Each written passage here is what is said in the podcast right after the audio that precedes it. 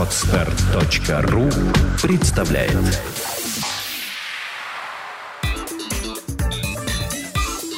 Black and White. Подкаст о практическом пиаре.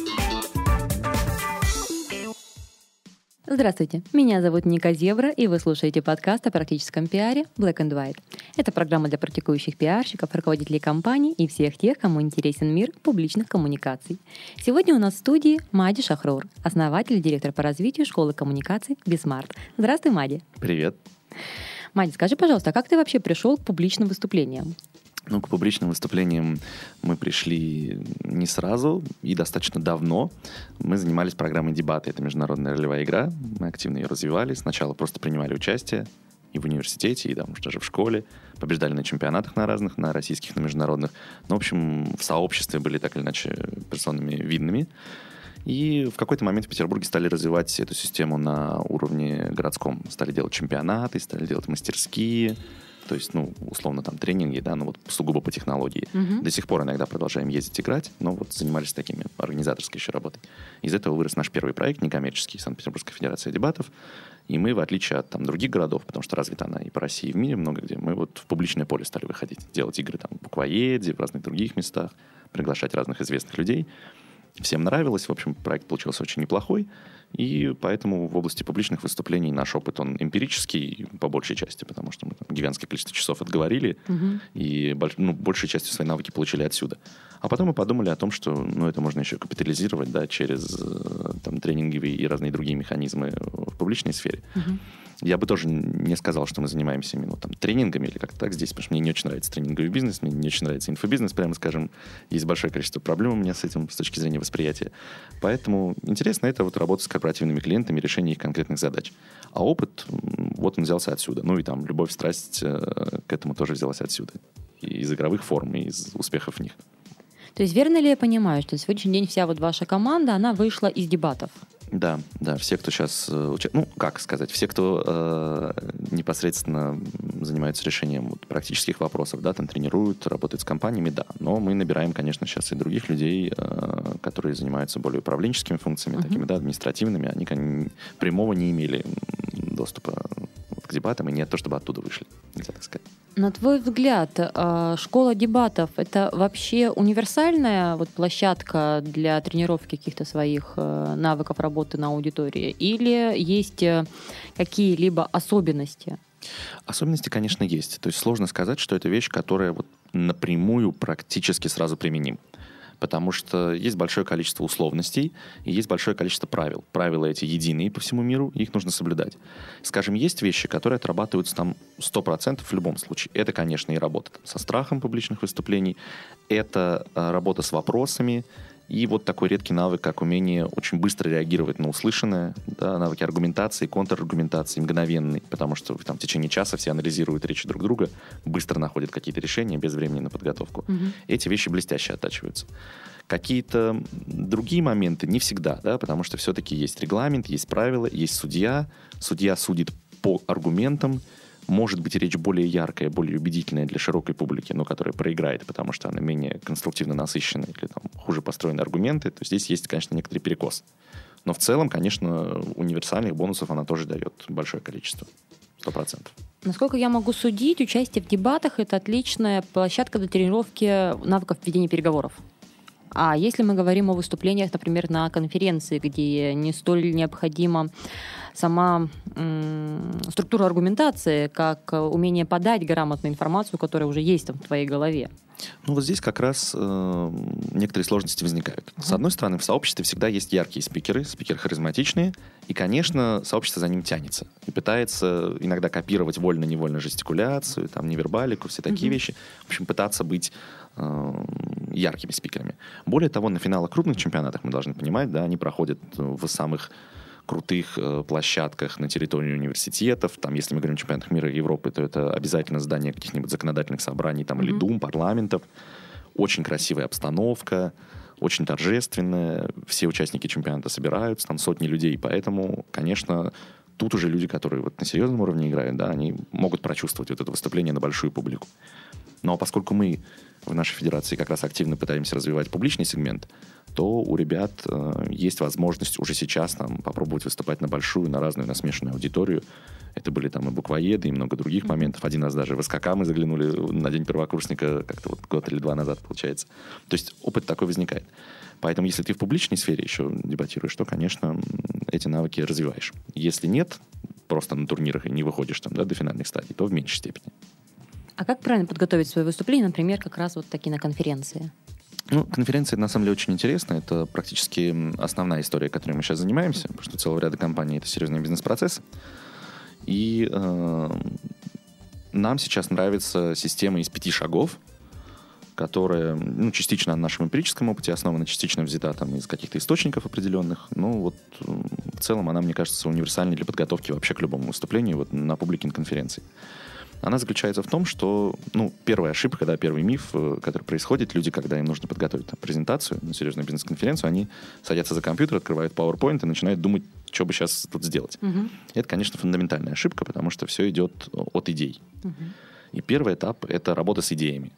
То есть э, хорошо бы, если бы вы, например, возьмете перед собой листочек бумажки, да, и напишите сначала там, побрейнштормите вот все, что вы можете сказать на эту тему. Вот все, о чем могли бы рассказать. Дальше вы можете это дело систематизировать, объединить, отбросить лишнее. Ну, этот процесс определенный тоже. Его можно регламентировать, можно нет. Но смысл в том, что вы должны получить какие-то вот наборы, блоки идей, о которых вы можете рассказывать. Угу. Второй этап — это работа со структурой. Это интересно, потому что ну, структуры бывают самые разные. Да? Есть последовательные, есть, э, мы называем их, контрастные структуры. Э, но смысл в том, что есть определенные правила, по которым вы эту самую структуру можете создать. В большинстве случаев структуры особенно нету, да, но людям нравится структура, людям нравится понимать, что происходит. Есть простые, да, такие фишки, которые помогают э, с точки зрения структуры выглядеть лучше. Это вот прием трейлера, например, когда вы в начале своего выступления рассказываете, о чем вы будете говорить. Потому что ну, люди слушают вас, они тратят свое время на то, чтобы mm-hmm. вас слушать. Я всегда сторонник еще той теории, что у них есть право голосовать ногами, они могут уйти, если вы несете чушь. Поэтому они имеют право знать, о чем вы сейчас будете говорить. Очень многие люди, ну, в связи с логикой изложения, какой-то вот логикой мышления, с, вот вывод основной, о чем они говорят, ставят на конец. Ну, вот они плавно к нему идут и в конце своего выступления рассказывают. Это тоже проблема, потому что, ну, то есть они скрывают эту информацию от своих слушателей до самого последнего момента, и намного лучше сразу сообщить вот основная идея, основная цель, о чем вы то говорите. я считаю, что... Ну, например, да. Угу. То, есть, то есть вывод какой-то есть основной же того, о чем вы говорите. И дальше вы уже это доказываете, поясняете на примерах и так далее. Нету смысла это в конец оставлять. И вот на втором этапе вы работаете со структурой. То есть вы либо у вас есть эти блоки, вы их располагаете там последовательно, может быть, вы располагаете их эм, в хронологическом порядке, да, это хорошая структура вот кейсовая. На конференциях, по нашему опыту, а мы на всех конференциях больших присутствовали вот в городе за последний год, везде анализировали спикеров, много с ними общались, много есть материала для анализа. Очень всегда заходят кейсовые истории хорошо. То есть это идеальная штука, uh-huh. потому что вы рассказываете о том, как вы решали какую-то конкретную проблему своих клиентов или какого-нибудь вот виртуального клиента, вы даете конкретные вещи людям, которые они хотят услышать. Это очень круто, с одной стороны. С другой стороны, людям нравится наблюдать и слушать за другими, за чужими историями, за какими-то процессами. Это тоже классно. И вы тем самым подкрепляете свою экспертность, там, лояльность к себе слушателей и так далее. То есть кейсовая история — это ну, прям супер. Когда вы поработали со структурой, ну, и решили, в какой последовательности что делать, начинается такая вещь, которую мы называем работой со смыслами. Мне кажется, это очень интересная история, и вот я не встречал ее в такой трактовке нигде, а мы сейчас э, пытаемся создать такую собственную матрицу вот, там, смыслов или ценностей, которые можно в любом выступлении использовать. О чем я говорю? О том, что на разных уровнях вы должны зашивать определенные посылы для своей аудитории, которую вы хотите транслировать. А как это можно сделать? Ну, вот сейчас, например, поясним. Да? То есть первый уровень — это ценность вашей компании которая, в принципе, по-хорошему должна в любом вашем выступлении в публичном поле, особенно на конференции, транслироваться она может транслироваться и через общий фон и тональность вашего выступления. Ну, вот вы там веселый парень такой, ну, возьмем там mm-hmm. Ярослава Андреева, например, да?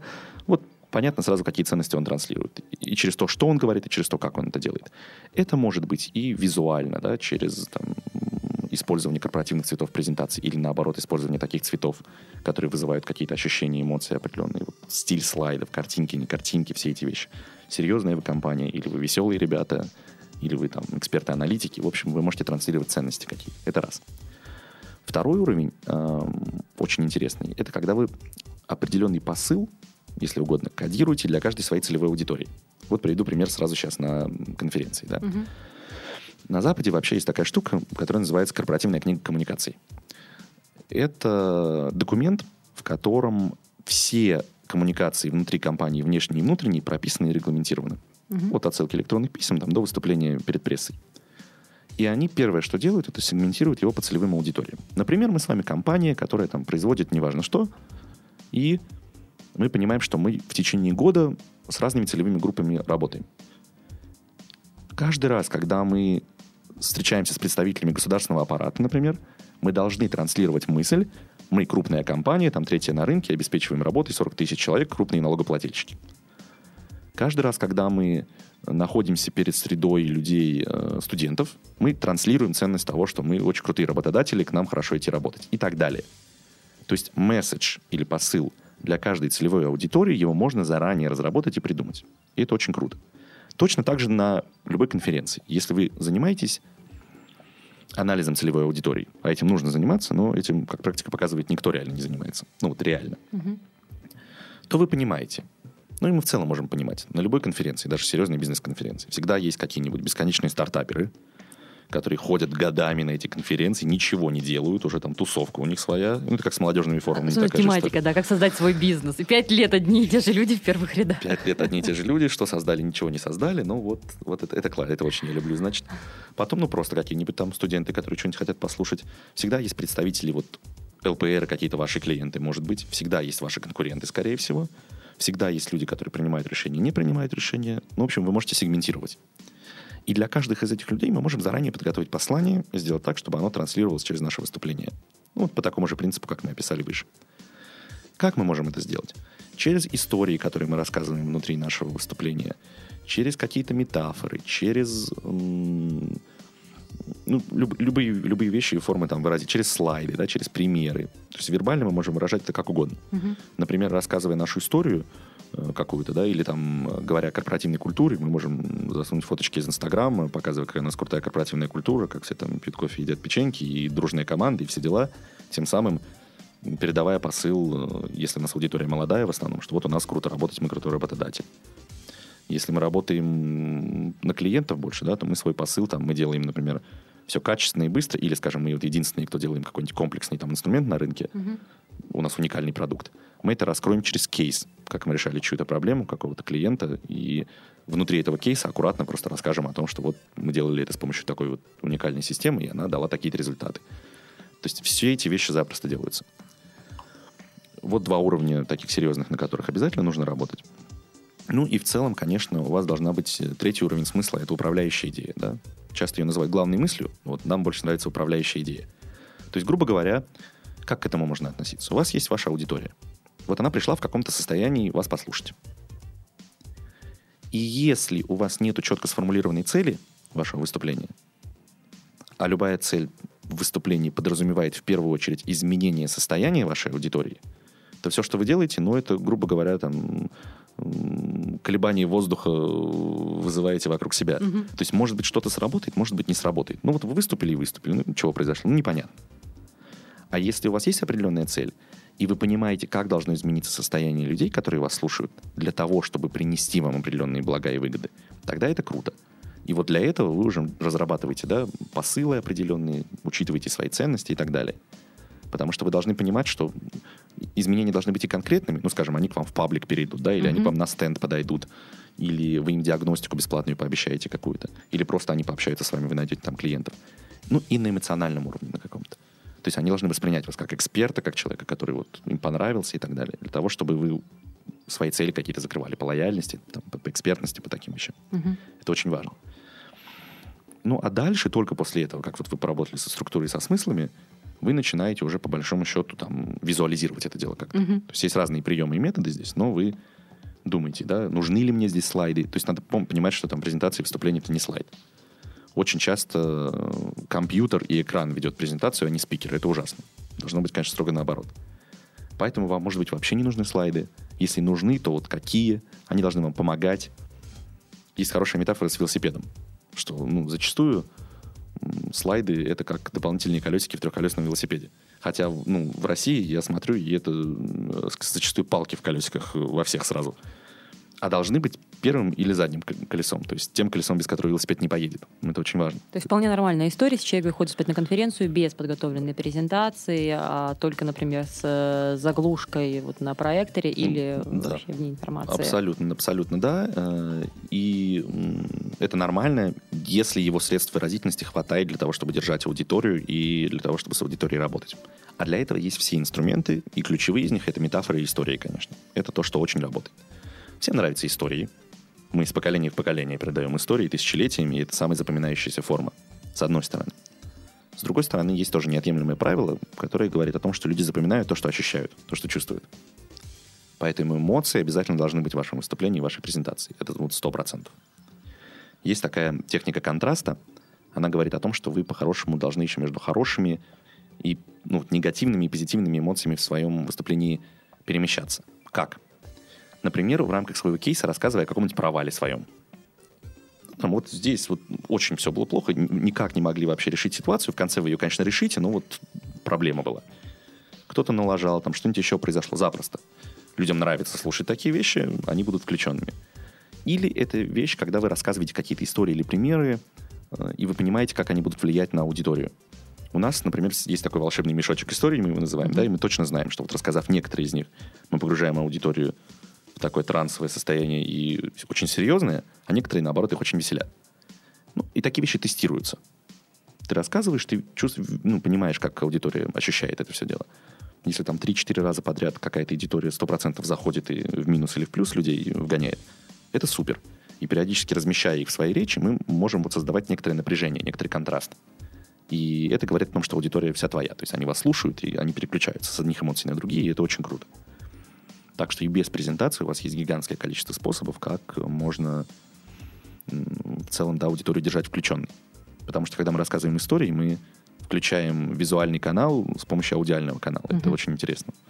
И это позволяет добиваться серьезных результатов. Мадя, а вообще надо ли как-то тренироваться непосредственно перед выступлением? То есть, возможно, там репетиция на маме, то есть на кошках или там, разговор с зеркалом? Ну, здесь, я думаю, персональная история. То есть для разных людей по-разному. Конечно, репетировать хорошо.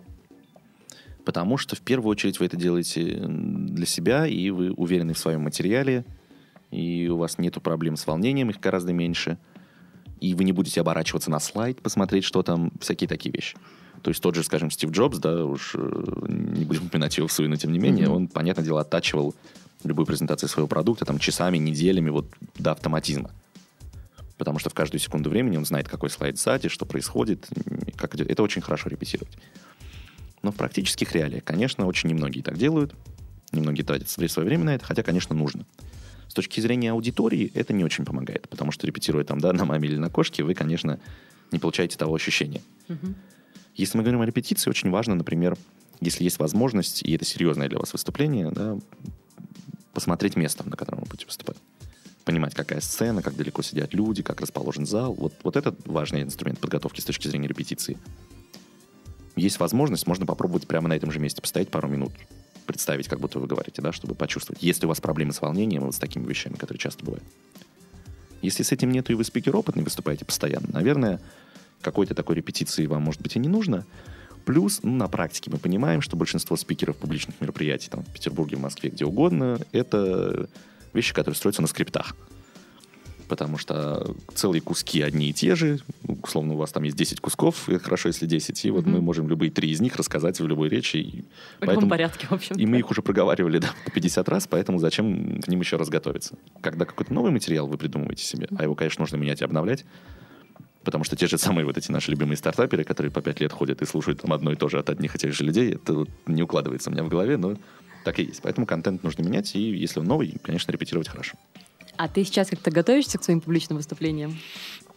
Нет, конечно, готовлюсь. Более того, я стараюсь все время какой-то разный э, контент выдавать, да, если это вот мероприятия большие. И в целом использую вот ту же самую систему, о которой говорил. То есть сначала быстро работаю с идеями, uh-huh. но это может занимать 15-20 минут на уровне брейншторма. Дальше там со структурой я придумываю. Ну, а дальше тут же какое правило еще есть? Надо рассказывать о том и так, чтобы вот вам очень нравилось. Вот прям экстремально нравилось. Тогда все получится. Я знаю, что есть некоторые истории, да, или какие-то байки, или кейсы, которые мне очень хочется рассказать. Мне нравится, как они звучат, как я это делаю. И я фокусируюсь на них. Ну, уже потихонечку. То есть я долго всегда работаю главным образом с эмоциональным контрастом. Какие истории рассказать, там, да, какие эмоции вызвать. Вот это интересно. Это очень Мгм. творческая работа такая, и поэтому, да, готовлюсь. А если человек боится выступать публично, то есть вот состояние паники, трясущихся колен и вот пересохшего горла и пуганных глаз, что ему делать? Ну, это один из моих любимых вопросов, и тут у нас... э, Ну, один из моих любимых типажей. И тут у нас э, есть такое свое особое мнение, которое, ну, по большей части заключается в том, что я не верю, что с таким страхом, такой страх вот можно взять так просто и побороть, и что это вещь, с которой вообще можно вот быстро так справиться. По нескольким причинам. Во-первых, мы убеждены, что половина, если не 70% такого страха, это как раз от того, что у вас нет практики, от того, что вы не репетируете, и от того, что вы не знаете свой материал. Более того, здесь критически важным иметь вступление прописанное и проговоренное. Вот первые две минуты, что вы говорите. Потому что это момент, когда вы в самый расплох э, оказываетесь в, в расплох взятыми, и перед вами аудитория, вы, может быть, волновались, но не так сильно, как сейчас, когда вышли. Что-нибудь пошло еще не так обязательно, или там позже, или раньше проектор не работает, какая-нибудь ерунда случилась. И тут у вас настоящая паника. И если у вас есть вот первые несколько слов, которые вы говорите, да, желательно там это не «здравствуйте, я такой-то, такой-то, оттуда-то, оттуда-то», а что-нибудь интересное, какая-нибудь метафора, история, что-нибудь, то это очень круто, потому что вы на автомате там первые полторы минуты, две работаете, а дальше уже вам легче. То есть, на мой взгляд, вот это основные вещи, которые позволяют работать со страхом с одной стороны. С другой стороны, ну, это же страх абсолютно первобытный и очень мощный, поэтому вот как-то так просто его снять навряд ли получится. Он есть у всех практически. До сих пор у меня он иррационально возникает там раз в какой-нибудь период времени. Вот вообще непонятно с чего. Я могу выступать в течение месяца там на крупных мероприятиях, и на второй месяц на каком-нибудь рядовом событии мне вдруг очень волнительно. Это нормально. Спросите у артистов, спросите у актеров, спросите у таких, выходят на сцену, там, да, 10 лет играют, и все равно очень волнуются. Это вообще нормально. Вот это надо принять. И есть, конечно, определенные упражнения техники. Но тут я даже рассказывать не буду, потому что это, ну, в Google можно вбить и посмотреть. Да, они условно делятся на два типа. Первый тип это чисто вот физиологические, там, дыхательные техники упражнения, там, пробежаться, там, поприседать, что-нибудь Мгм. такое сделать. Второй, условно, более психосоматические, там, я не знаю, какие-нибудь техники цигун, там, что-нибудь еще, представить себе что-нибудь, визуализация. Вот- В- вот Водопад, комфортное место. да, или там как энергия стекает, там у вас какая-нибудь негативная, ну, Мгм. вот такого рода вещи, да, зависит от того, насколько вы там вы их, вы их верите и чувствуете. То есть техник вы можете найти себе гигантское количество. Но, конечно, они все равно не сделают так, что я очень сильно боюсь, оп, подышал, вообще не боюсь. Но более комфортное состояние вас могут привести. А с точки зрения боюсь, не боюсь, но это также, ну, мне кажется, и это можно как-то с этим справиться, может быть, психотерапевтическими методами Мгм. или каким-то таким, вот если говорить о побороте реально. Потому что ну, это вопрос абсолютной там психосоматики, ощущений ваших, и вы также можете бояться чего угодно, и тут работа со страхом такая же, как с любым другим страхом должна быть, Мгм. какая-то профессиональная. Просто я не считаю, что это и нужно. То есть, конечно, панические атаки перед началом выступления, это ничего хорошего нету, но если вы репетируете, если вы готовитесь, и если вы уверены в своем начале, и там подышали немножко перед этим, вы это преодолеете. То есть работать, работать и Да. еще раз работать. А если это не панические атаки, а просто вам страшно, даже пусть каждый раз, но все нормально получается, то это нормально. Страх вас стимулирует, страх вас иногда держит, если он вот, не оцепеняющий, да, держит вас э, в напряжении, что вы внимательно следите за тем, что и как вы рассказываете. Плюс будьте естественным. Чего люди боятся в таком ощущении? Что может произойти? Что в них начнут кидать э, там тухлыми яйцами на сцене? Да никогда такого не будет. Что э, они оговорятся, запнутся или что-то? Да все нормально. В соцсетях напишут, что он плохой спикер. Ну, это, знаете, как э, одно из основных правил. Если что-то пошло не так, вы что-нибудь уронили, там что-нибудь произошло, упали, споткнулись, надо делать вид, что, что так и есть нормально. Ну, то есть не, не в смысле запланировано, ничего такого. Посмейтесь сами над этим, улыбнитесь, да, скажете, ой, там, как я упал. То есть это нормально. Искренность от спикера, это очень важно. Когда спикер не говорящая голова, да, которую я могу по интернету посмотреть, а когда он живой, живой человек, там, ой, здесь перепутал, ой, здесь ошибся, ой, здесь местами поменял какой-то текст, да так и скажи, нет вообще никакой проблемы. А то, что напишут, это, конечно, интересная история, потому что действительно это мощнейший инструмент сейчас, да, все это радиовышки персональные. Но если само выступление, ну, не критически сломано, то, ну, кто-то напишет. Но они и так напишут и скажут, да, тролли всегда хватает. Они еще и вопросы позадают прекрасные. Мгм. А зачем вы это говорите или что-нибудь такое. Поэтому... Простите, кто вы? да? Да, да, кто вы такой. Так что это нормально, к этому тоже надо относиться спокойно. А сейчас достаточно, ну, многие объективно, так если в процентах смотреть, известные спикеры в своей публичной речи, выступая на конференциях, проводя мастер-классы, тренинги, используют в речи мат. Как ты к этому относишься? Для меня здесь первично ситуация с ролевой моделью спикера. Угу. То есть, на мой взгляд, есть ролевые модели спикеров, в которых это может быть уместно, если это является частью их личного бренда и того, как они его строят и делают это сознательно, то может быть. Да, вопрос, потому что ну, со стороны всегда сложно судить. То есть допустимая история, если это часть личного бренда. Я думаю, что в целом да, потому что, ну, достаточно открытые сейчас такие мероприятия, да. Если мы посмотрим, например, на их западные аналоги, то там, ну, просто шоу делается из каждого. И там может быть что угодно. Если у вас там лошадь выведут на сцене, или оркестр появится там, или кто-то там э, ругнется, или что-то так. Ну, что угодно может быть в целом. То есть э, люди хотят эмоций, люди хотят шоу. Там очень сильно это вот в эту сторону, может быть, даже перекос есть. Если мы говорим о том, что здесь, ну, все зависит от вашей целей. Если вы понимаете, что эта аудитория будет негативно это воспринимать, и вы так делаете просто потому, что вот вы такой крутой, ну, это глупо, наверное. Если у вас есть там аудитория такого тавгая, жесткого парня, и вот им нравится, что вы это делаете, и вы отсекаете других, но эти люди к вам больше лояльностью проникаются, вполне возможно, это рабочий инструмент. И, и это публичное мероприятие какое-нибудь, ну, на которое вас пригласили, вы приехали, да, вы особенно mm-hmm. надежд с него не пытаете, но вот усилить лояльность собственной аудитории, которая вам нравится, и ваш стиль ей нравится, что вы такой – аутло, да, и, в общем, наплевать вам на все правила mm-hmm. и рамки, ну, почему нет? Возможно, да. А как понять, что ты хороший спикер? То есть выступает человек, выступает, и вот какой-то момент его заряет однажды утром. Блин, а хороший ли я спикер?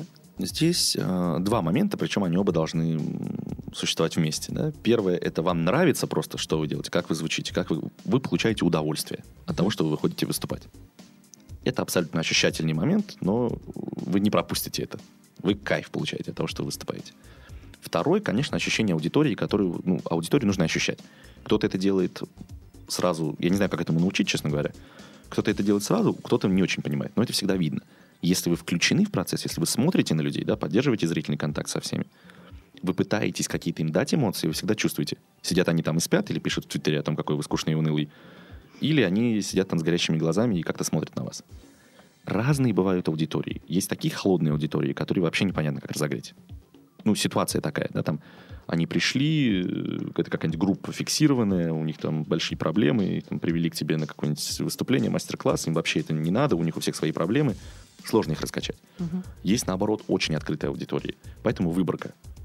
Если там из 50 выступлений подряд вы понимаете, что люди включены, они смотрят на вас, они подходят к вам, что-то спрашивают, или ну, вот вы чувствуете, что есть связь, значит, вы хороший спикер.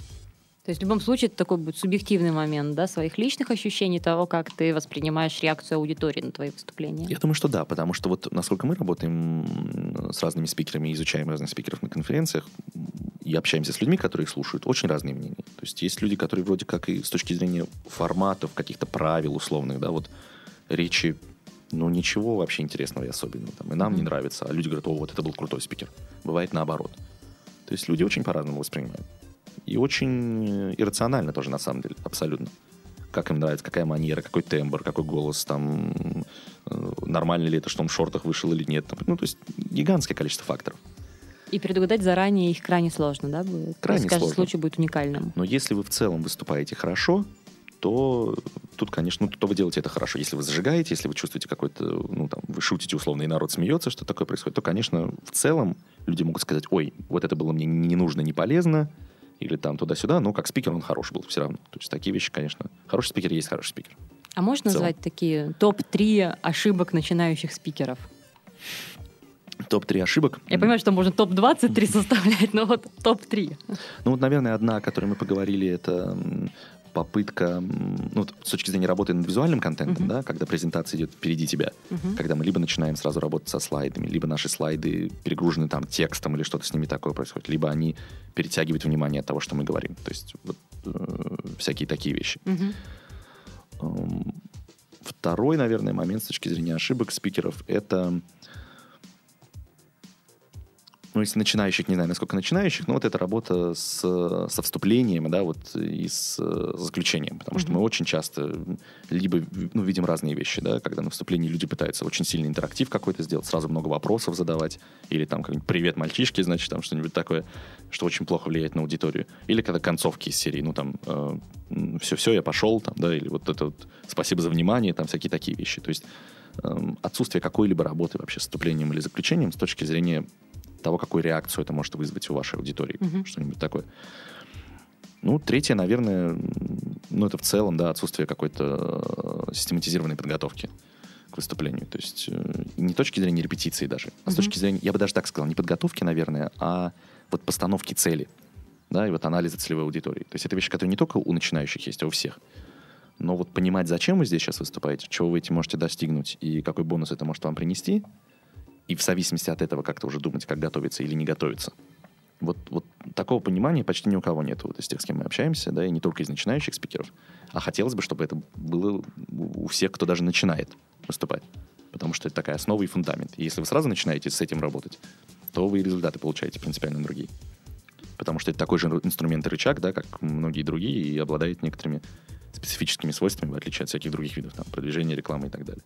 Наверное, знаешь, такой мой последний вопрос, даже не совсем вопрос. Вот в какой один самый четкий, емкий, наиболее полезный совет ты вот мог бы дать э, нашим слушателям с точки зрения подготовки их публичным выступлениям? Чаще всего это, конечно, конференции, бывают пресс-конференции, это поздравления, тосты, опять же, своеобразная, но тоже форма публичных выступлений, ну и Мгм. публичные переговоры.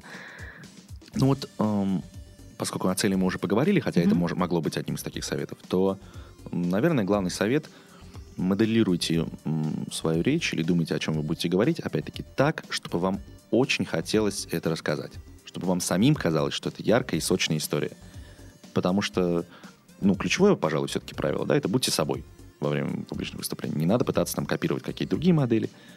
Будьте собой или, или у какой-то своей, может быть, вот моделью ролевой, но которую вы сами себе построили. То есть, чтобы вы чувствовали себя комфортно. А чтобы вы чувствовали себя комфортно, и чтобы вы, у вас не было проблем со страхом и с такими вещами, ну, придумайте что-нибудь, что вот вам хотелось бы выйти рассказать. Чтобы у вас, наоборот, там коленки встретили того, как хочется уже выйти и начать. Аудитория еще этого не знает. Да-да-да, аудитория не знает, и вам самим нравится эта история, прям вот очень как, и вам самим нравится этот кейс, и вам самим нравится вот это решение, или что угодно, о чем вы будете рассказывать. Ну, Поэтому это- вам должно нравиться. Вот вы про себя проговариваете это, да, какие-то вещи, и вот вы сами чувствуете удовольствие от того, как это выглядит, звучит и может быть сказано. Вот это важно. А у тебя есть какие-то техники, которые позволяют тебе вот разжигать себя перед выступлением?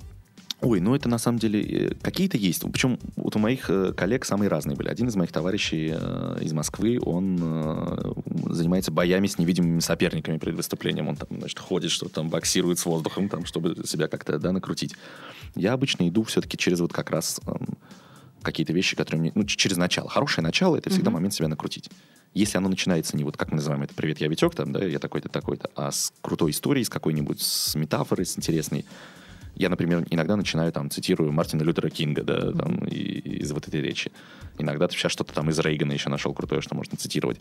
Мне нравится, как это звучит, я про себя мысленно проговариваю, заряжаюсь, и выхожу без привет, без всего. Начинаю с этого куска. А потом уже привет, я такой-то, такой-то, Мгм. поговорим о том-то, о том-то.